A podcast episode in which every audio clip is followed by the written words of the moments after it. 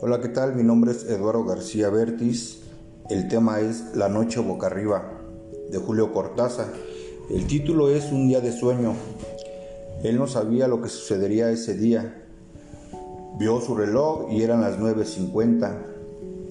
Volteó y miró el enorme zaguán del hotel en donde él se hospedaba y se dirigió a sacar su motocicleta, sabiendo que llegaría con tiempo suficiente a su destino. Cuando él iba en el camino por la avenida, que tenía demasiados árboles totalmente hermosos, su motocicleta ronroneaba entre sus piernas y el viento acariciaba su cara. Se relajó tanto que le fue imposible tomar decisiones inmediatas.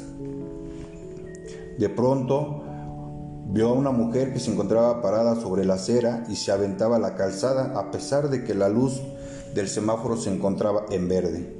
Él frenó con las manos y con el pie, pero cayó al suelo. La motocicleta quedó encima de él. Perdió la razón en un profundo sueño. Posteriormente despertó y vio que cinco personas lo estaban ayudando. Cuando llegó la ambulancia, él despertó y le dio la versión al policía de los hechos y preguntó por la señora. Y el policía le contestó, no se preocupe, la señora se encuentra bien, solamente tuvo rasguños.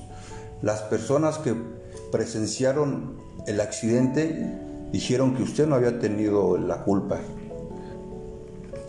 Volvió a caer en un sueño muy profundo en lo que lo trasladaban al hospital y empezó a percibir un aroma un aroma de, olor a pantano.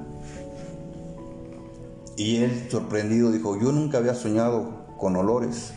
Y empezó a soñar. Soñaba que escapaba de los aztecas. Los aztecas lo querían sacrificar. Y él corría hacia la selva. Tratando de no alejarse de la calzada de los Molteca, ya que ellos conocían muy bien la selva. Despertó y estaban viendo sus radiografías. Una persona de bata blanca.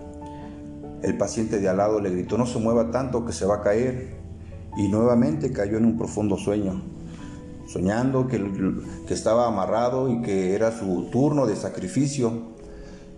Él aterrado empezó a jalonearse y a gritar, no, esto es un mal sueño, esto es un mal sueño, esto no es posible.